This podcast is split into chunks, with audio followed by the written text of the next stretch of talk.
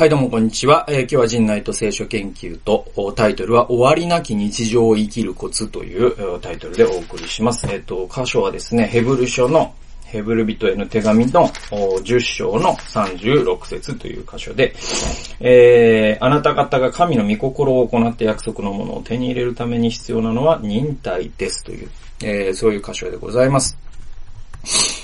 で、えっとね、これどういう流れかというと、まあ、10章の前半までは、誠の幕屋となったお方、キリストについての解説が続いていくんですね。えーまあ、キリストは大祭司なんだよという話から始まって、誠の幕屋となったんだよと。まあ、幕屋っていうのは、あの、出エジプトの時にですね、あのーまあ、神が臨在される場所。だからその雲の柱とか火の柱で導かれたってあるけれど、その雲の柱と火の柱っていうのはその幕屋の上にあったわけですね。で、その中心には何があるかというと契約の箱というものがあるので、契約の箱っていうのは神の言葉なんだよという、まあ、その神の臨在の象徴なんですね。それはね、旧約聖書においてですね。で、それが、えーまさにキリストがその幕屋なんだよということです。だから、旧約と新約のすごい違いっていうのは何かというと、旧約聖書ではその、神が幕屋であったりとか神殿。か実はその幕屋と神殿っていうのはですね、イスラエルで面白い話があって、またこれはね、ちょっといつか話したいんですけれども、あの、幕屋派と神殿派ってちょっとあるんですよね。で、その、シナゴグ派と神殿派とかっていうのもあったりとかして、実はその、イスラエルの中でも揺らぎがあるんですよ。その旧約聖書全体をもえー見てもですね、その神殿にこそ神が宿るという人たちと、幕屋なんだという人と、シナゴーグが大事なんだっていうね、それがね、実はですね、イスラエルの中でも一枚岩ではなくて、それがパリサイ派とかですね、サドカイ派とか、えーそういう、まあ、イスラエルの中の内集団を分けていくとかっていうのもあったりとかするんですけれども、その幕屋というのはまあ、いろいろあるんだけれども、まあ、少なくとも旧約で、えーっと、まあ、モーセが言ってるわけですから、その幕屋というものが神の臨在される場所というのは間違いないと。でいて、えー、だから、旧約聖書って実はその神の偏在性っていうのは、え書かれているんです。もちろん詩篇とかだと、その山々は神に賛美するとかですね、神は偏在するということは、まあ、旧約聖書全体に貫かれるんだけれども、えーだけれどもですね、神、偏在っていうのはどこにでもいるということです。ユニバーサルということですね。えーで、えっと、だけれども、あの、特別に神のその臨在が望む場所、特定の場所っていうのがやっぱり、えっ、と、あるんですよ、旧約聖書には。だけれども、それを、いわば、まあ、無効化したというか、脱構築して、化してですね、あのーもう一度再定義したのが、まあ、新約聖書であり、キリストなんですよ。だから、えっと、キリストが十字架についた時に、幕屋が避けたっていう記述がありますよね。これ、あれはルカの福音書だったかな。まあいいや。で、えーあるんですよ。で、えっ、と、それはどういう意味かというと、今までは、じゃあ、あの、ユダヤ教徒ってね、あの、聖地に巡礼したりしてたわけですよね、ローマ帝国時代にね。それは何かというと、ヘロデが作った神殿を拝みに行く。なぜなら神殿には神が臨在するからですよね。えーだけれども、えーキリストがそれを、まあ、いわば再定義したことによって何が起きたかというと、神はもはや、極特定の場所に住まうということを、まあ、されなくなったというか、なぜなら、キリストこそが幕屋であって、そのキリストは信じる者たちに内住するから、もう、幕屋っていうのはもう、この体であり、ね、主の宮っていうのはもう、こ、この、神殿とか幕屋って、旧約でいう神殿とか幕幕屋って今、今の時代ないじゃないですか。ユダヤ教徒の人はまだありますよ。で、エルサレムに神殿を建てたいとは彼らは未だに思っている。えーだけれども、キリスト教徒にとってはそういうものはあまり意味がなくて、えーなぜなら、あその幕屋であり神殿はもう、俺、俺自身だからですよ。それは僕が勝手に言ってんじゃなくて、もう聖書に書いてあるんですよ。ね。だけど、割とですね、新約聖書の時代にいながら、旧約的な世界観に生きているクリスチャンも数多くいまして、その人たちはやっぱり教会に行くと神の臨在が濃いんじゃないかみたいな、そういう、ちょっとそれってなんかユダヤ教的でもあり、なんかこう、神社参拝するなんか日本教徒的でもあり、不思議な感じがするんですけど、あの、教会に行くと濃いとかないですからね。ないですよ。言い切っちゃうと怒る人が出てくるんだろうかわかんないけど。まあ、ないっすわ。その聖書は少なくもそんなこと言ってないです。で、それだけは言わせてください。それで、えー、っと、だから、まあ、幕屋となったキリストということがずっとまあ解説されてるんですよ。それでいて、えっと、まあ、えー、さらにですね、ユダヤ人信者に対してキリストこそが垂れ幕となり、ただ一度死なれたことにより全ての罪を洗い清めてくださったという事実を確かなものにする必要があったというのがあって、まあ、幕屋ってですね、まあ、あの、旧約聖書を読んでいただくとわかるんですけど、レビッキとかですね、その辺を読んでいただくとですね、幕屋はですね、もうきっちりですね、もう、あの、めちゃくちゃ正確にですね、ここが、まあ、キュービットという単位なんですけど、まあ、今、今の言葉で言うと、まあ、ここ、ここは何メートル、ここは何メートル、ここは何センチとかつってもうね、完全にね、あの、い、どの時代の人が読んでもそれを再現できるように、こと細かくね、規定が書かれてて、その枕の中に死聖所というですね、もうさらに神の臨在が濃厚な場所があって、その子に行く前までには、そこに行くまでにはもう全部のね、服をね、えっ、ー、とね、脱いでね、そこでもう水で洗い清めてみたいなことをするんですよね。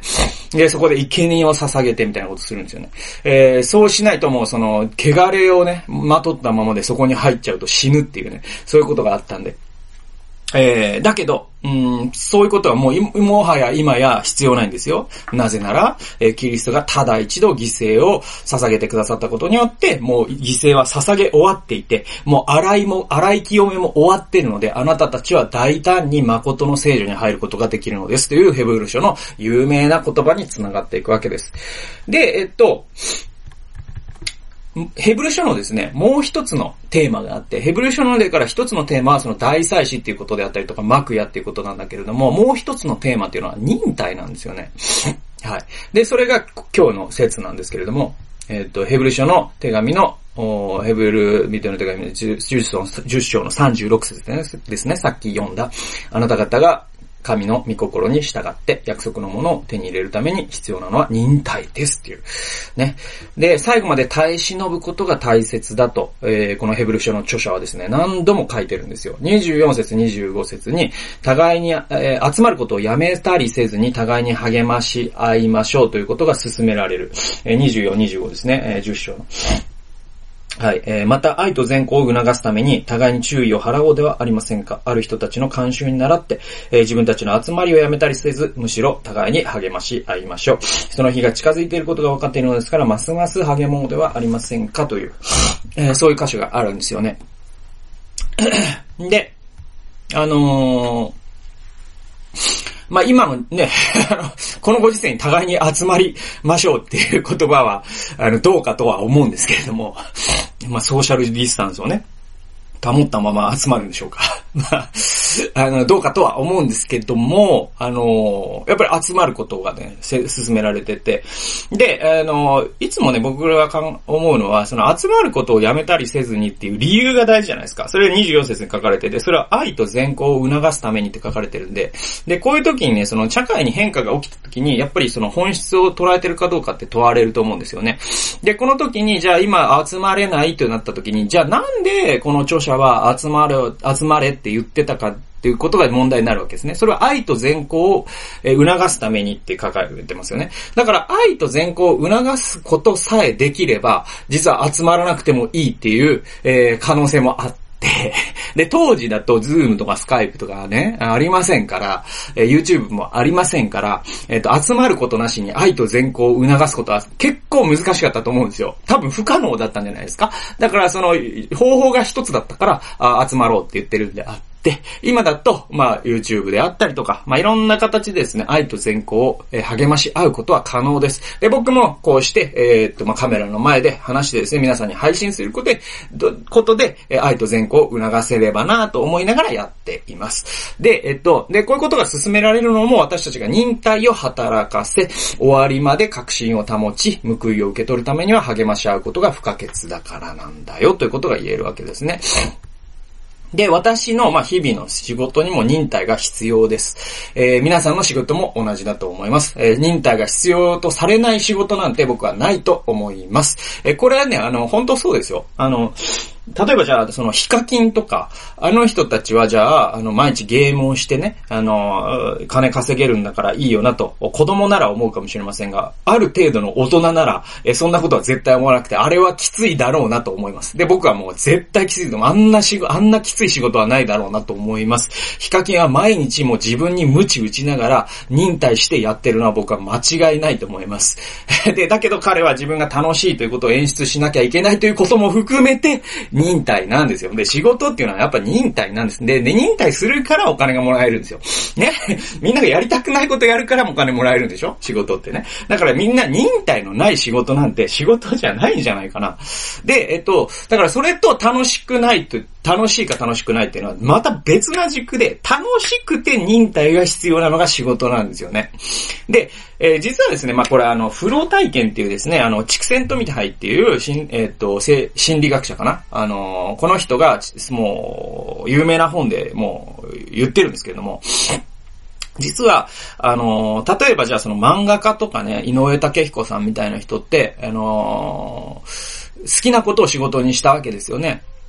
ね。で、ヒカキンもそうかもしれません。で、プロ野球選手もそうかもしれません。でもですね、その誰一人として忍耐を経験してない人はいないですよ。イチロー選手だって忍耐してやってるんですよ。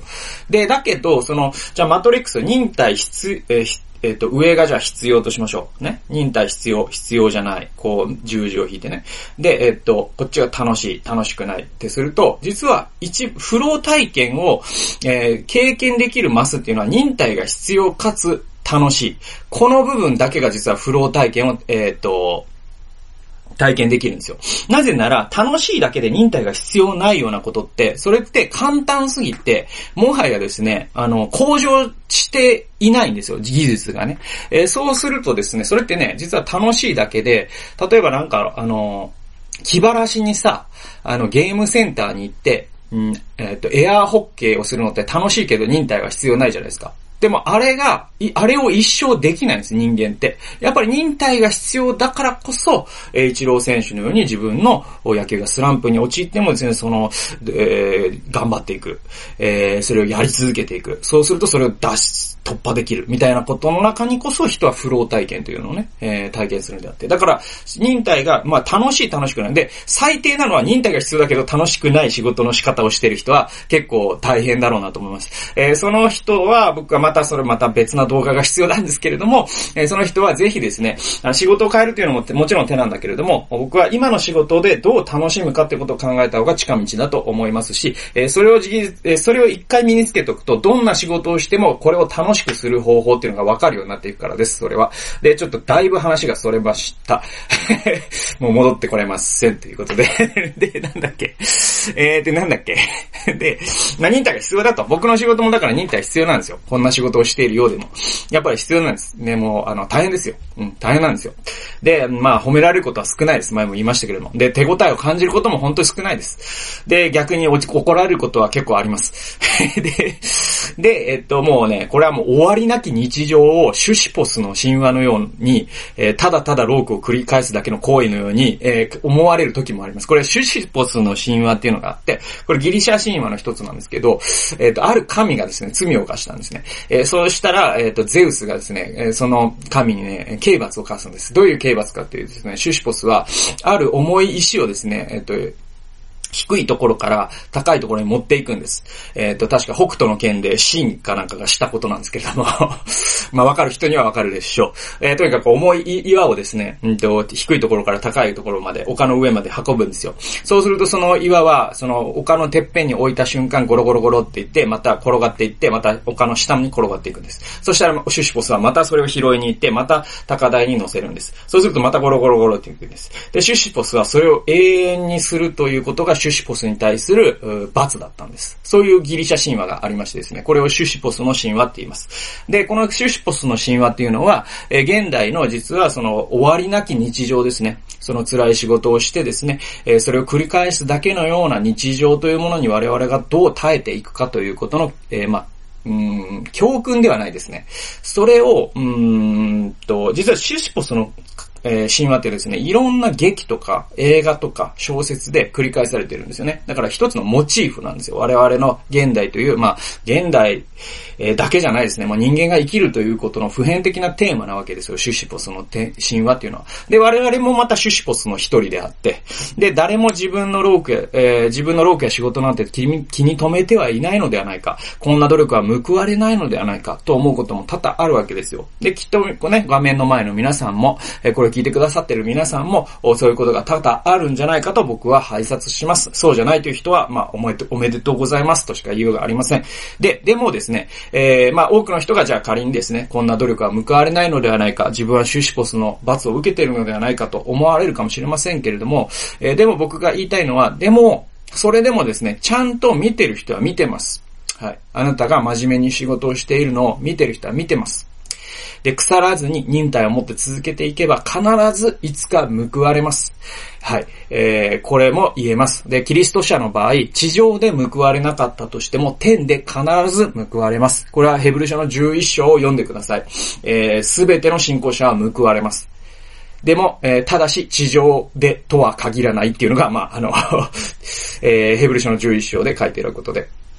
で、その確信を投げ捨ててはならないんですよ。天を結晶点として歩む時のみ私たちは終わりなき日常をシュシポスのような日々を希望を持って歩むことができるんです。ね。で、えー、なので今日も希望とともに働こうということが、まあ今日このね、日のデボーションなんですけれども、今日も皆さんですね、もしかしたら仕事に行く、えー、途中の電車の中で、あるいは車の中でこれを聞いてくださっている人もいるかもしれません。えー、そして今日もシュシポスのようにですね、えー、終わりなき日常を今日も忍耐して生きているという人もいるかもしれません。えー、その人に僕は言いたいのは、え必ずあなたのその忍耐は報われるので、希望する、捨てる必要は全然ないんだよということですね。えー、なので、えー、共にこの神話をですね、最後まで歩、歩き抜きましょうという、えー、呼びかけで、えー、今日はですね、終わりたいと思います。えー、というわけで、終わりなき日常を生きるコツということで今日はお送りしました。最後まで聞いてくださってありがとうございました。え、それではまた次回の動画及び音源でお会いしましょう。さよなら。